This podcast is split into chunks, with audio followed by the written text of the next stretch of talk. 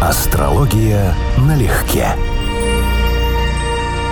Привет, Константин. Здравствуй, Анечка. Привет, друзья. Всем здравствуйте. Продолжаем с тобой вечную и вечно неудобную тему о красоте внешней. Обсуждаем широко. И вот, например, Народная мудрость. Угу. Находишь божью коровку, любуешься, замираешь, когда она щекочет твою руку, находишь таракана, шмяк его тапками, и потом вы мне рассказываете, что внешность не имеет значения. Да-да-да, отличный, кстати, пример, да. Пример идеальный. Не будем никого обманывать. Конечно, имеет. Крыса с хомяком встречается, говорит, как так? Вот ты живешь, тебя кормят, с тебя ничего не требуют. У тебя колесо, у тебя кормушка каждый день, да? Тебя еще и гладят, а меня травят, гоняют. Хомяк такой почесал под брюшком, говорит, раскрутки тебе, братец, не хватает.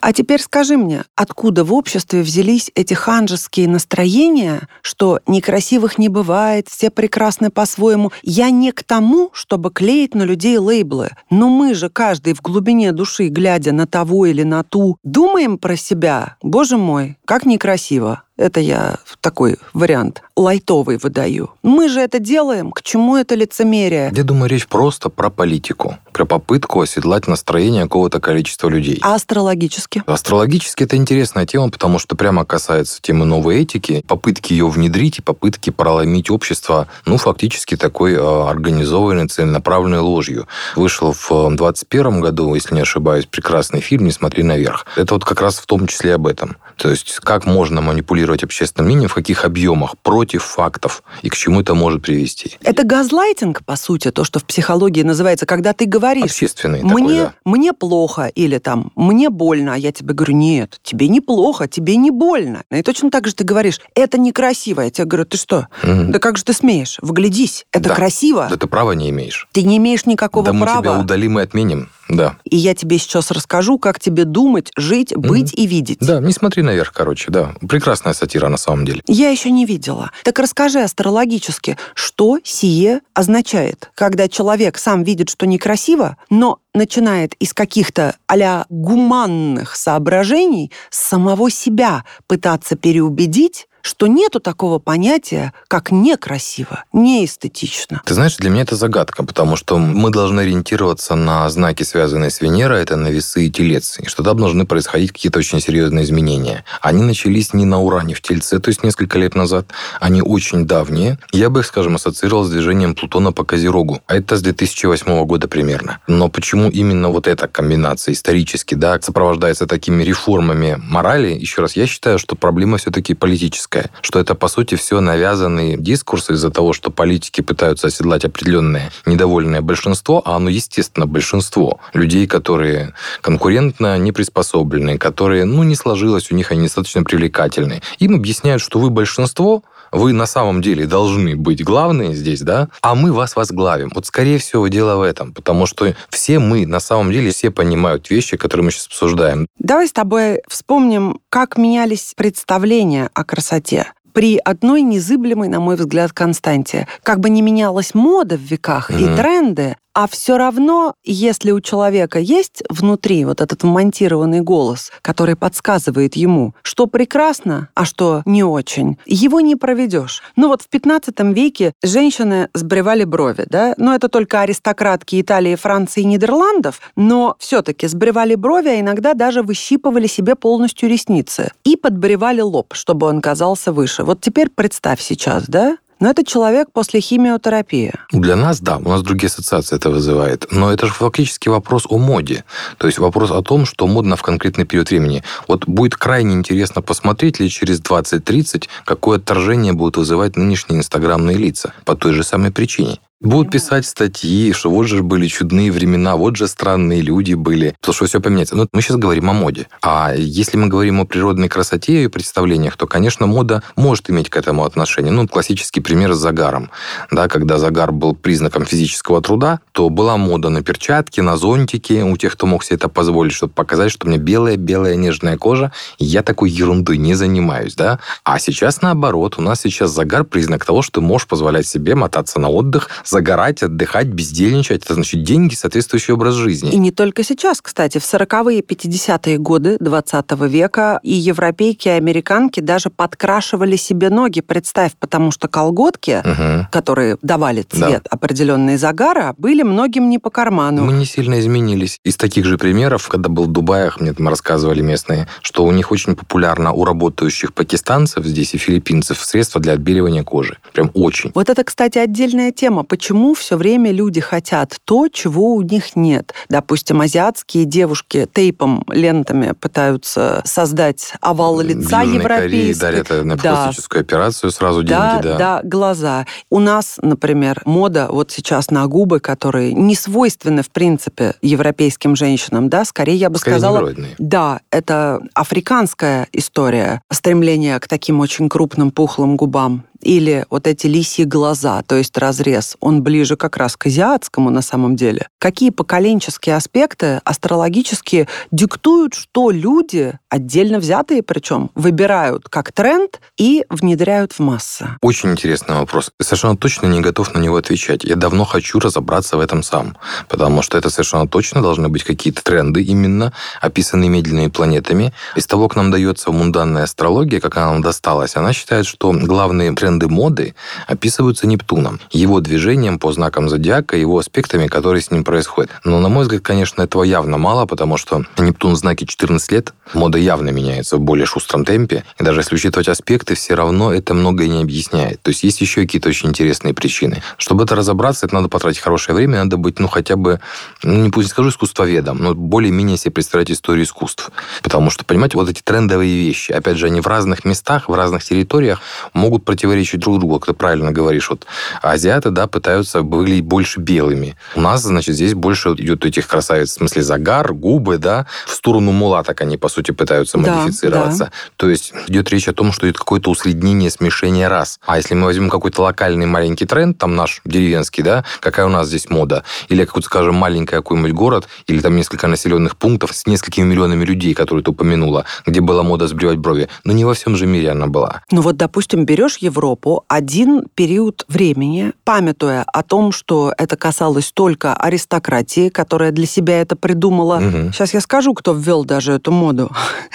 Смешно звучит. Жена Карла VI Безумного. Угу. Я думаю, многие пошутят, что ну вот и понятно, что с таким мужем, кроме как брить брови и выщипывать ресницы, ничего не оставалось. Изабелла Баварская, основоположница этой моды. Ну вот это 14 и первая половина 15 века. Я бы здесь, на все-таки разделил две вещи. Есть тенденция, то есть тренды моды, то есть одежды, цветов, загара, бровей, там, формы, да, и так далее. Это нечто, что действительно может легко меняться, и это должно быть обусловлено в астрологии чем-то одним. А есть взгляды именно на красоту, и вот они астрологически должны быть выделены другими планетами. Ну, скажем, если мы сейчас смотрим на то, какими считались красавицы в начале 20-го столетия, там 10-20-е годы, у нас сейчас вызывает это, ну, оторопь очень часто. Совсем другой типаж. Не в моде дело, в типе телосложения даже. Когда мы смотрим, тут ты сейчас сказал 14-15 век, кто считались красавицами, писанными на картинах, мы очень часто удивляемся, а что там вообще в порядке, да? Я читал когда-то по этому поводу исследования, что, допустим, в той же Европе были проблемы с дефицитом йода и мода на высокие лбы, глаза на выкате и так далее. Это все было вызвано, по сути, базедовой болезнью, которая была очень популярна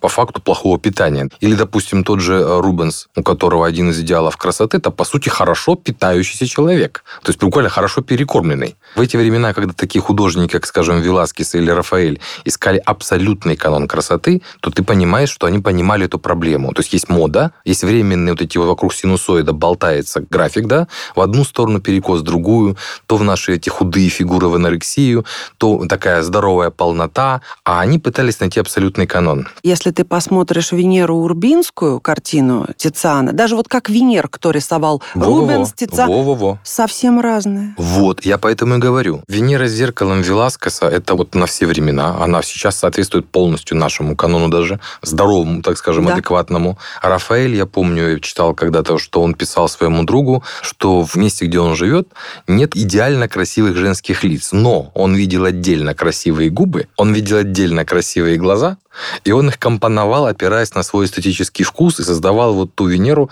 которая, опять же, пережила века, потому что ее красота оказалась близка к вот этому экватору, меридиану, как это правильно сказать, да, к усредненному, правильному, математически корректному образу. Но если посмотреть на Венеру Урбинскую Тициана, то, ну, почти все в порядке, скажем так, ну, практически.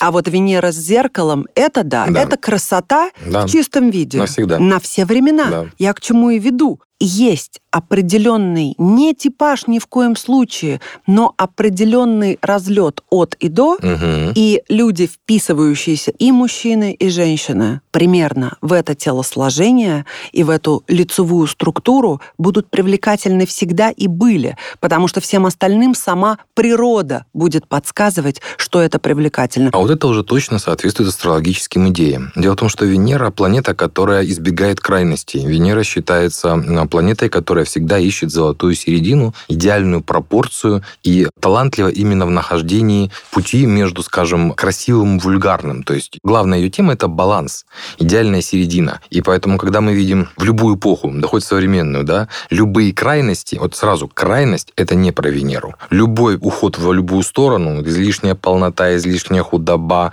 слишком что-то подчеркнутое, сразу не Венера.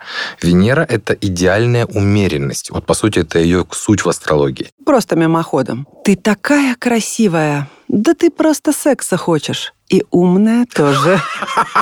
Хорошо. 17 век. Допустим, на Руси белила нечеловеческие, mm. свекольные румяна. Королевна. Да, именно так. Марфушенька-душенька. И угу. черные зубы. Вот это самый-самый страх. Ну, да. В Японии чернили зубы, ты помнишь? Я не понимаю Если только... только зубы, а вот эти пятки когда они уродовали в Японии. Ноги, ладно, не трогаем. Я сейчас говорю тебе про рот, улыбку. Кому и как могло прийти в голову, что ощущение гнилого рта это красиво. Пусть даже за этим на Руси стоял тот факт, что ты, значит, обеспеченный, ты можешь позволить себе есть сахар, у тебя кариес, потому что ты богат, объедаешься сладким. Но как это может привлекать? Ну, мир вообще странное место. Я... А ты веришь в это? Я не верю, что это Нет, для кого-то было привлекательно. Я не верю в это объяснение в смысле причины, но я верю, что это была мода. И я верю, что люди могут путать вот то, что я сейчас говорил. Что есть, собственно, красота, а есть нанесенная на нее обертка обертка. Обертка, по сути, является модой, социально приемлемыми вещами. Ну, то есть, грубо говоря, она-то вообще привлекательная, но одевается плохо. О чем мы сейчас говорим? У нее она привлекательная. Но она не соответствует нынешним трендам. У нее стрижка не та, укладка не та. Такие брови уже не носят, помните, да? Вот в таком стиле. Кстати, брови от ниточек до кустарников каких-то медвежьих. Забавно, что древние греки предпочитали монобровь. Это соответствует расовому признаку, поскольку они живут в обществе, в которых это вообще-то было естественным видом, да, то они привыкали к этому стандарту. А мы с тобой как раз говорили, что люди все время хотят на протяжении всей истории то, чего у них нет. Ну, как это шутка сейчас? У женщин все просто. Длинные волосы нужно подстричь, короткие нарастить, прямые завить, кудрявые выпрямить. То есть всегда нужно ровно противоположное тому, что тебе дано, да? И вот тут вот, пожалуйста, монобровь. Ну, кто сейчас может посчитать, что монобровь – это красиво? Ну, Ближняя Азия, почти вся. У них это один из трендов красоты. Я имею в виду та Азия, которая не стремится быть европеизированной, а наоборот подчеркивает свои культурные и религиозные различия. Хорошо, принято. Тем не менее, вот с точки зрения внутреннего голоса, реагирующего на эстетику вне зависимости от времен, ну, монобровь, как и усы на женщине, это как бы не очень красиво, да? Тоже, знаешь, есть ценители. Нет, это некрасиво, а с точки зрения, еще раз, астрологии здравого смысла, это все неправильно, да, потому что является определенной степени крайностью или неестественностью, а Венера все это не любит. Но в разные эпохи были свои ценители. Опять же, те же самые греки, у которых, ну, в силу особенностей южного темперамента, другой уровень оволоснения, да. Катя только хотела подстричь кончики, но опытный мастер уговорил ее стричь усы полностью. Скажи... Про красоту те шуточки, конечно. Я сейчас пытаюсь себе представить, какое у тебя будет видео к этому всему. С усами. Это можно здорово, конечно, проиллюстрировать. Это развидеть будет многое сложно. Вот видишь, как ты к этому относишься. И я это не в укор говорю. Вот твоя искренняя реакция развидеть будет сложно. Даже доктора, скажем так, профессура обосновывает усатость женщин их страстностью, определенным Все гормональным, да? Избыток мужских гормонов, да, да это будет влиять на сексуальность. Точно так же, как и говорят, что коротконогие женщины, да. низкопопые, да. проще получают удовольствие. Ну, такие базовые какие-то да, вещи, да. которые могут быть обоснованы. Читал, да. Как ты считаешь, лучше бы усатой женщине не только кончики, вообще избавиться от усов? Или пусть будут? Ну, я тебе скажу, опять же, скорее мужскую астрологическую точку зрения, которую все сейчас нам навязывают активно как непопулярную, что не нужно смешивать все-таки грешное с праведным и два разных пола. Да, есть люди, которые изначально, ну, будем говорить, психологически или физиологически гермафродиты. В астрологии они описываются Меркурием, планетой бесполой. То есть они не гендерные и не бинарные. Да, это понятно, это бывают такие нюансы.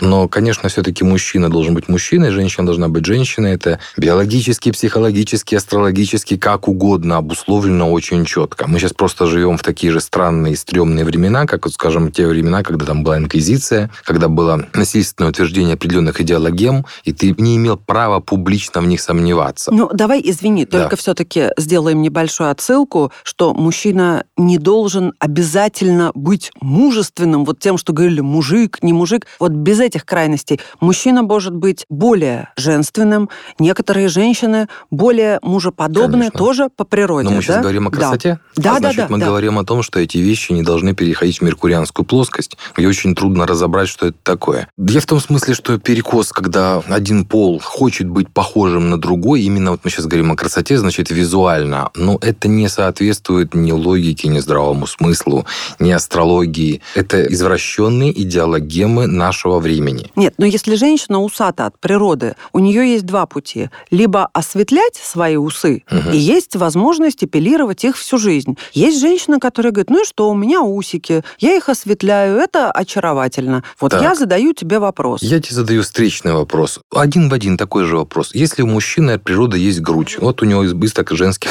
половых гормонов, Ему надо что-то с этим делать. И он может с этим смириться, он может этим гордиться. Какой путь мы выберем правильный? Если мы говорим о равенстве полов, не о превосходстве одного над другим, а о равенстве полов, и это имеет прямой смысл, потому что мы нужны в разных качествах, нужны друг другу. Само собой. То мы должны учитывать это на принципе вот паритета. То есть, да, у женщин есть одни какие-то вещи, которые считаются канонами красоты для женщин, у мужчин какие-то другие. И когда другой пол проступает в тебе слишком явным образом, это не привлекательный посыл. Одно дело, если это проявляется там как игра, как игровой элемент, как элемент моды, как элемент обвертки, это одно. Но другое дело, когда это, извините, человек с этим родился, и это не очень удачно. Не все рождаются умными, не все рождаются красивыми. Это просто факт, и надо считаться с фактами, с которыми мы родились. Когда колонизаторы прибыли в Америку, они были всерьез потрясены тем, что аборигенки полностью выщипывали волосы в зоне бикини. По-моему, Томас Джефферсон говорил, что у индейцев позорно иметь волосатое тело. В наши времена уже достаточно давно появилась эпиляция. Mm. Я считаю, что это, конечно, великое счастье, mm. потому что, на мой личный субъективный взгляд, женское гладкое тело это очень красиво. Но не будем Разделяю. уходить в подробности. Я не имею в виду, что там полностью бикини можно оставлять красивую полоску, но в целом, в общем, избегание, скажем так, джунглеподобного ландшафта это очень хорошо. Да, сто процентов, Хотя конечно. вот Тинта Брас с нами точно не согласится. Эти, нет, ну Тинта Брас еще раз, он как раз из той эпохи и культуры, когда это было да? нормально. Я тебе так скажу, даже это просто функциональный смысл. Если человек любит свое тело и любит секс, он не будет держать тело запущенным. Это как один из характерных признаков просто. И вот сейчас, даже уже сколько-то лет назад, скажем, те же папарацци, фотографы запечатлевали и Джулию Робертс, это вот тоже человек старых времен, воспитанный mm-hmm. в старой традиции, да, и других женщин, которые выходили в платьях с короткими рукавами, с волосатыми подмышками, например, с волосатыми небритыми ногами, потому что это очередной это мани... тренд новый, да. Манифест, да, тренд. Да, маниф... правильно, да. манифест. Почему вы да. вынуждаете меня страдать во имя красоты, когда что естественно, то не безобразно? И дело не в том, к чему мы Сама привыкли. по себе фраза, что, естественно, что не безобразно, она порочна изначально Пар- и абсолютно, полностью. абсолютно. Можно пенять на тренды сколько угодно, но я помню еще в глубоком моем детстве, советском, пусть уже близящемся к завершению Советского Союза, когда я ехала в школу и в метро видела под прозрачными колготками у взрослых дам длинные волосы, Да, внутренний голос мне говорил, боже мой, как это неприятно видеть, да? я тебе больше То есть скажу. мне я- никто я- про я- эпиляцию не вот, рассказывал. Я тоже помню свое детство, у меня реакции были такие же точно. До полового созревания, до Именно. моды, Да, до... говорим про при отсутствии журналов, Инстаграма, просто интуитивное восприятие красоты. Ну, нездорово это, и выглядит оно неправильно. Ну, я понимаю, что это физиологично, но физиологичны многие вещи, которые, извините, просто отвратительные. Как ходила у нас в студенчестве такая шутка, что может быть страшнее волосатых женских ног? Волосатая женская грудь. Пока я не попался в жизни один раз на такой эпизод, я думал, это шутка. Ну, вот те к разговору, да. Да ты что? Да. А что сказала астрология? Ничего. Нет, это было те времена, когда астрологией я не занимался, это совсем юные времена. Но вообще, конечно, вспоминая свою биографию в этом плане, не всегда мне везло, аккуратно скажем. Но вот скажи мне как раз по поводу мужчин. Представление и самих мужчин, и отдельных женщин, что мужчина, бреющий подмышки, это человек, утрачивающий львиную долю мужественности. Да, сейчас. Бред, правда? Да, сейчас.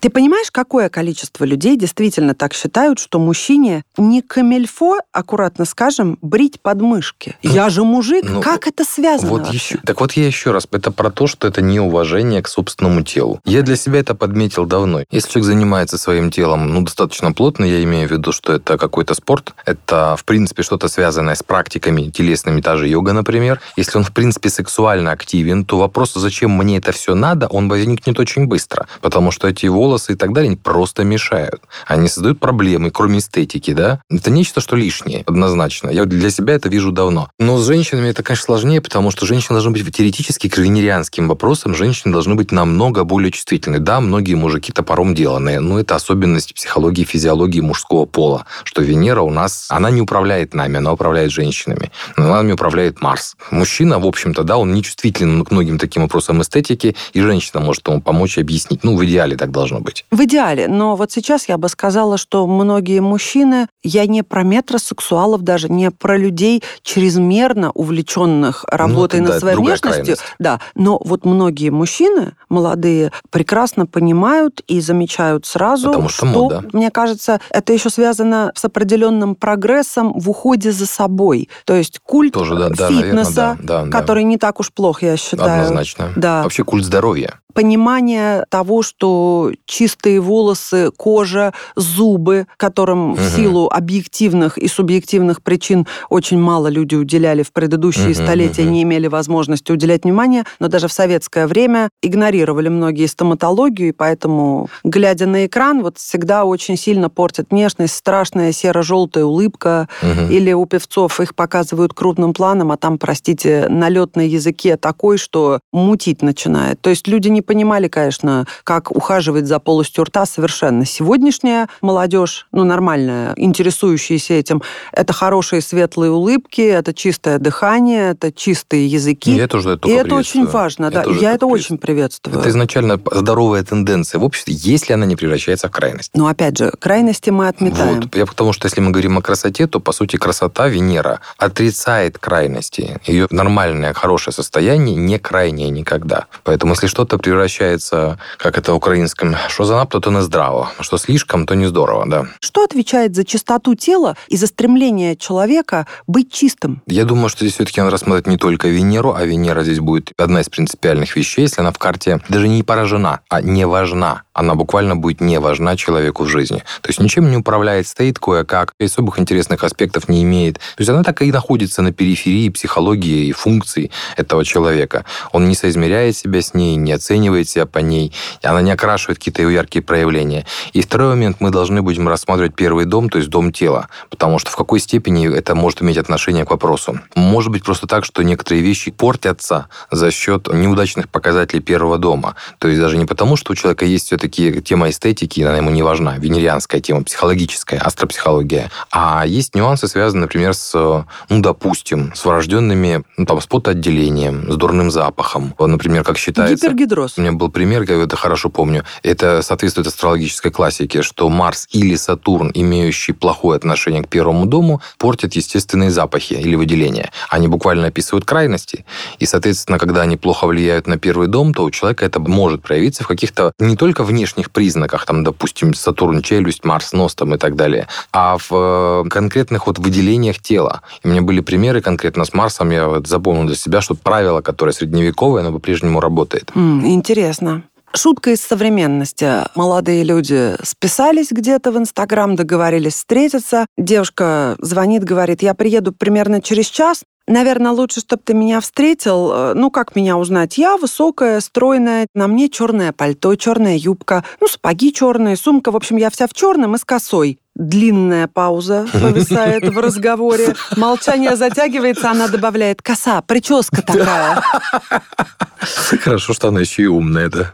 Не только красивая, да, не только красивая. Мне очень нравится, как Ив Сен-Лоран говорил, для того, чтобы быть красивой, женщине достаточно иметь черный свитер, черную юбку и идти под руку с мужчиной, которого она любит. В этом есть определенный резон. Абсолютный. Вот скажи мне, счастливая женщина с лаконичным стилем, это у нас что? Ну, как черный свет, лаконичность, это, конечно, Сатурн, это у нас классика просто, сатурнианские признаки. Женщина, которая придумала знаменитый лозунг, что у любой гардеробе должно быть маленькое черное платье, Коко Шанель. Да-да-да, она вот козерожка асцендентная. И Сатурн не очень значимая тема в жизни. Поэтому это показательная история, что Венера, Сатурн, и может быть какая-то комбинация этих вещей. Ну, вообще, конечно, очень важный момент, который здесь проговорен, даже не лаконичность стиля, например, хотя это тоже почти всегда выигрышный на самом деле вопрос. И для непривлекательных людей это плюс, и для привлекательных это плюс. Это удивительно. Сатурн устанавливает рамки. Он выделяет тебя, он тебя индивидуализирует. Поэтому тот же деловой стиль, причем подчеркнуто деловой, тоже многим идет. Даже если ты не привлекательная, тебе Сатурн дает вот это вот сатурнианского качества. А вот, скажем, там солнечные проявления, какие-то юпитерианские, яркие, пышные, там и так далеко не всем зайдут. Сказать, что мы продолжим, да я постоянно говорю, что мы продолжим. И не обманываю, мы продолжаем. Вот так ну, и бывает. Начали, да, и как поехали, поехали. Друзья, пока. До скорого. Пока-пока-пока. Астрология налегке.